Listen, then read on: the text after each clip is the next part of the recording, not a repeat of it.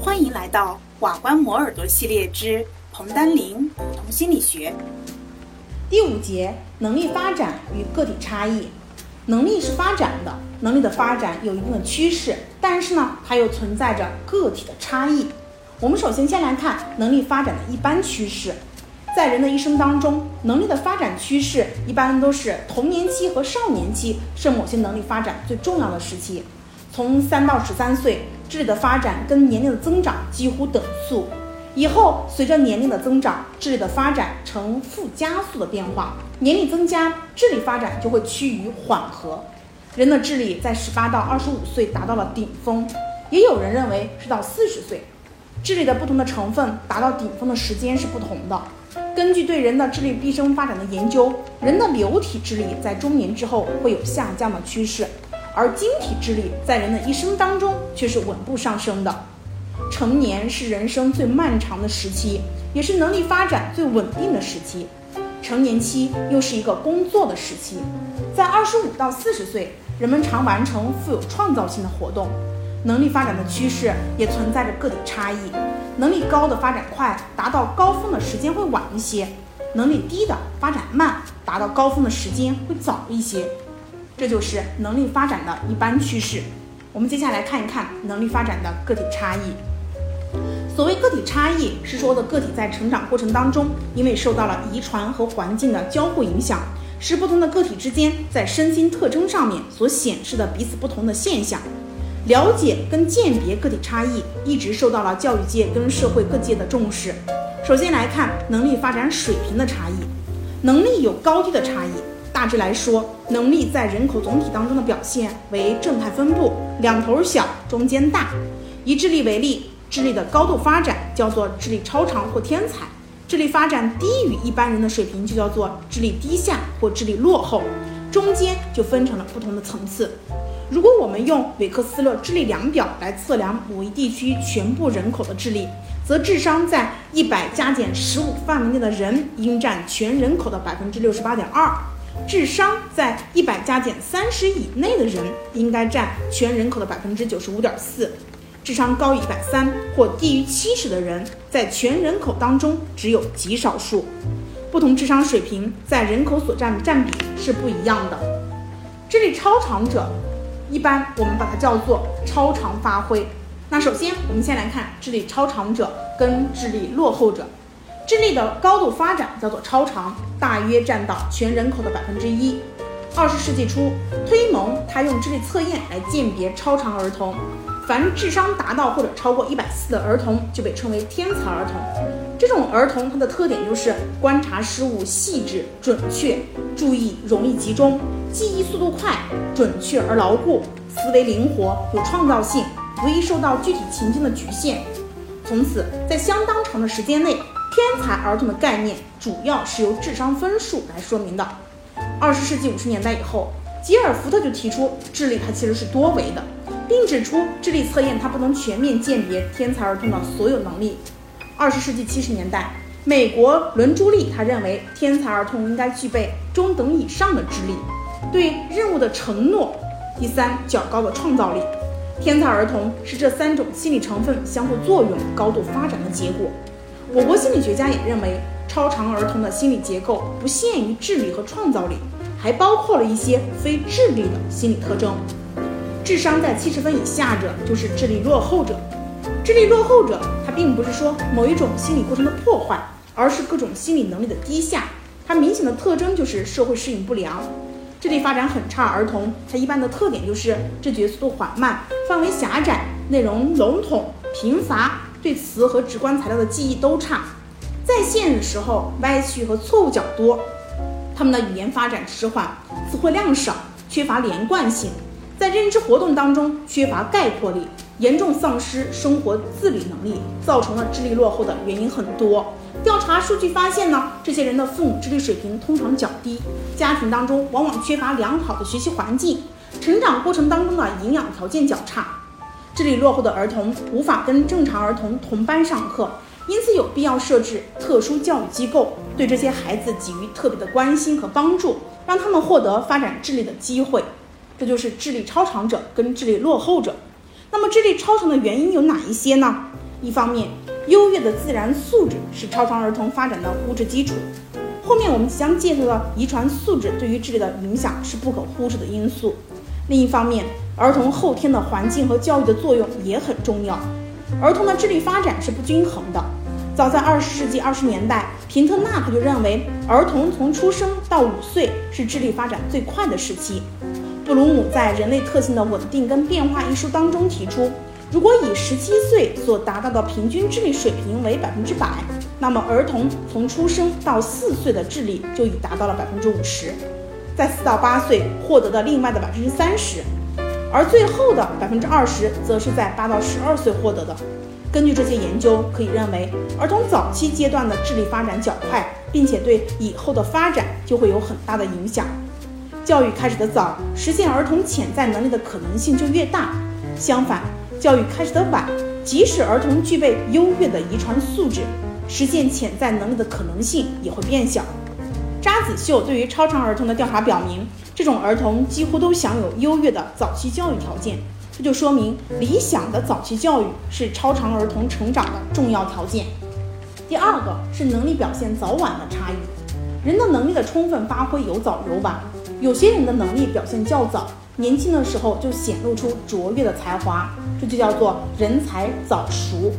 另一种情况叫做大器晚成，说的就是智力的充分发展在较晚的年龄才表现出来。这些人在年轻的时候并未显示出出众的能力，到了中年才崭露头角，表现出惊人的才智。第三个是能力结构的差异，能力有各种各样的成分，他们可以按照不同的方式组合，从而形成了人和人之间在能力上的差异。第四个是能力性别的差异，爱丽丝发表的《男人跟女人》一书，标志着性别差异研究的开始。之后，人们的研究兴趣集中于智力水平的性别差异。一九零四年，比纳和西蒙就创造了第一个智力量表。该量表只能报告总体的智力水平，因此性别差异的研究也只限于一般的智力因素上。二十世纪三十年代，许多研究发现男女在一般智力因素上没有显著差异。四十年代，韦氏智力量表问世。使智力测验不仅能够考察一般智力因素，能测查特殊智力因素。维克斯勒对于八到十一岁的儿童进行了韦氏智力测验，结果发现男女有明显的差异，男女儿童在不同智力方面也显示出各自的优势。首先，第一个就是数学能力的性别差异。数学能力是对数学原理和数学符号的理解与运用的能力。这种能力主要表现在计算和问题解决上。计算能力体现了对于程序性知识的运用速度和精确性技巧的要求；问题解决则体现了对于信息的正确分析和选择、组织策略性的知识、应用统计方法的综合性技能。研究发现，男生在竞争性的数学活动当中的表现要比女性好，而女生在合作性的数学活动当中的表现比男性要好。第二个就是言语能力的性别差异。言语能力是对语言符号的加工、提取和操作的能力，表现在听说读写四个方面。言语能力并非单一的结构，它包括了对于言语信息的记忆、转换、理解、组织和应用等等方面。霍维总结了对于三到八年级学生的一系列研究后发现，女生的言语能力普遍比男性好。在各种言语能力当中，女性在词的流畅性方面的优势最为明显，而男性在言语推理能力上显示出优势。第三个是空间能力的性别差异。空间能力是性别差异体现最为明显的一种能力，也是较难描述和解释的一种能力。林和皮特森他基于以往的研究就提取了空间能力的三个因素：空间知觉、心理旋转和空间想象。研究就表明，在空间知觉和心理旋转当中，男性明显优于女性；而在空间想象力的测验当中，男女差异不显著。以上就是能力的不同的差异。最后，我们来看能力形成的原因和条件。第一个就是遗传的影响。遗传其实我们对于一切生物，不论是植物、动物、高等动物、低等动物。它们的后代和前代之间，在形态结构和生理特征上，总是表现出某些相似的特征。那么，这种把生物具有的性状相对稳定的传给后代的现象，就叫做遗传。遗传是通过遗传的载体细胞内的染色体实现的。人体细胞的染色体共有二十三对。关于遗传，在于能力上面，基因决定着性状的遗传。关于遗传在能力发展和个体差异形成的过程当中，心理学家曾从三个方面进行研究。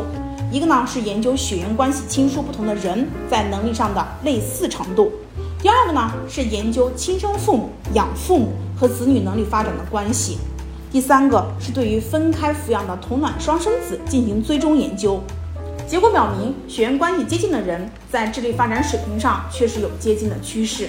同卵双生子的智力相关高于异卵双生子和同卵兄弟姐妹。亲生父母跟子女的智力相关高于养父母跟养子女。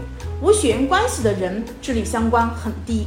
相反，在不同环境当中长大的同卵双生子，他们的智力相关仍然很高。这说明遗传因素对于智力的发展，它的的确是有作用的。推蒙呢，对于一些智力超长者四十年的追踪也表明，天资优秀的儿童，他的身心发展也优于一般的儿童。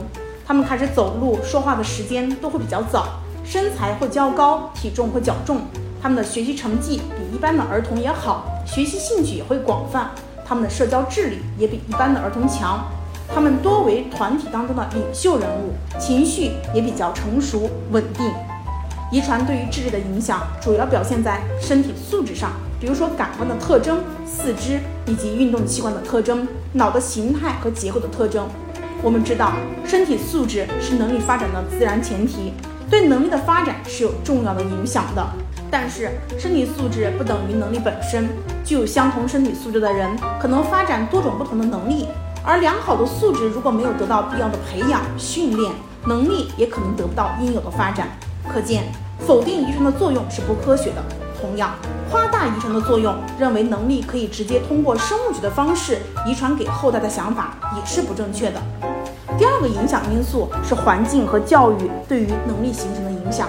首先是产前环境的影响，胎儿在出生之前生活在母体的环境当中，这种环境对于胎儿的生长发育以及出生后智力的发展都有着重要的影响。许多研究表明，母亲怀孕的年龄常常影响到儿童智力的正常发展。以唐氏综合症的发病率为例，母亲年龄低于二十九岁的发病率只有三千分之一，而母亲怀孕年龄在四十五到四十九岁的，它的发病率是四十分之一。